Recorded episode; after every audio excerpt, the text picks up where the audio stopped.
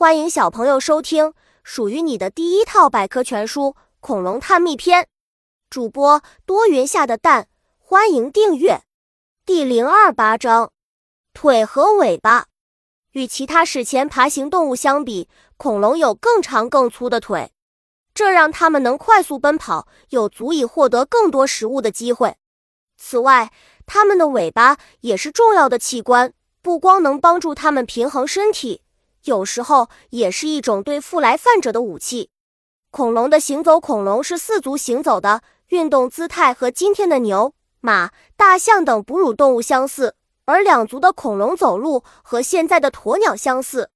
小知识：在兽脚类恐龙中，跑得快的是那些小型成员，如迅猛龙、恐爪龙。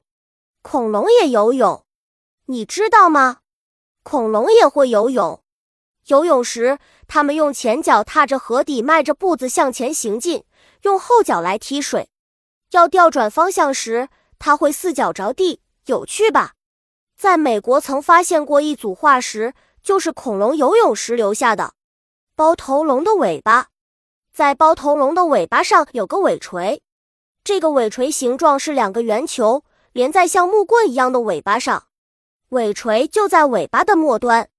可别小看了它，它可是包头龙的自卫武器，多次击倒了许多比包头龙大的肉食性恐龙。带刺的尾巴，驼江龙的尾巴也是对付敌人的，在它的尾巴末端长着四根细长的骨刺，这些骨刺还是成对的。当敌人来袭击驼江龙时，它会待在原地等待时机，找准机会，它就会用这条带刺的尾巴抽打来犯者。本集播讲完了，想和主播一起探索世界吗？关注主播主页，更多精彩内容等着你。